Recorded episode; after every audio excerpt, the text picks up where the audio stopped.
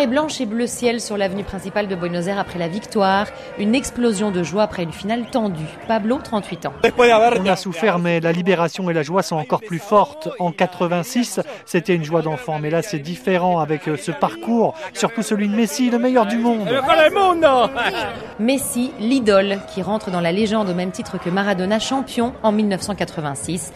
36 ans après, ils peuvent donc revivre ce moment unique et émouvant. Gisela, 50 ans.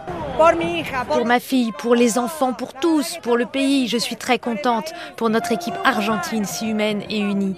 Le match a été très stressant. Je n'arrête pas de pleurer parce que ça signifie énormément après 36 ans de remporter de nouveau ce titre.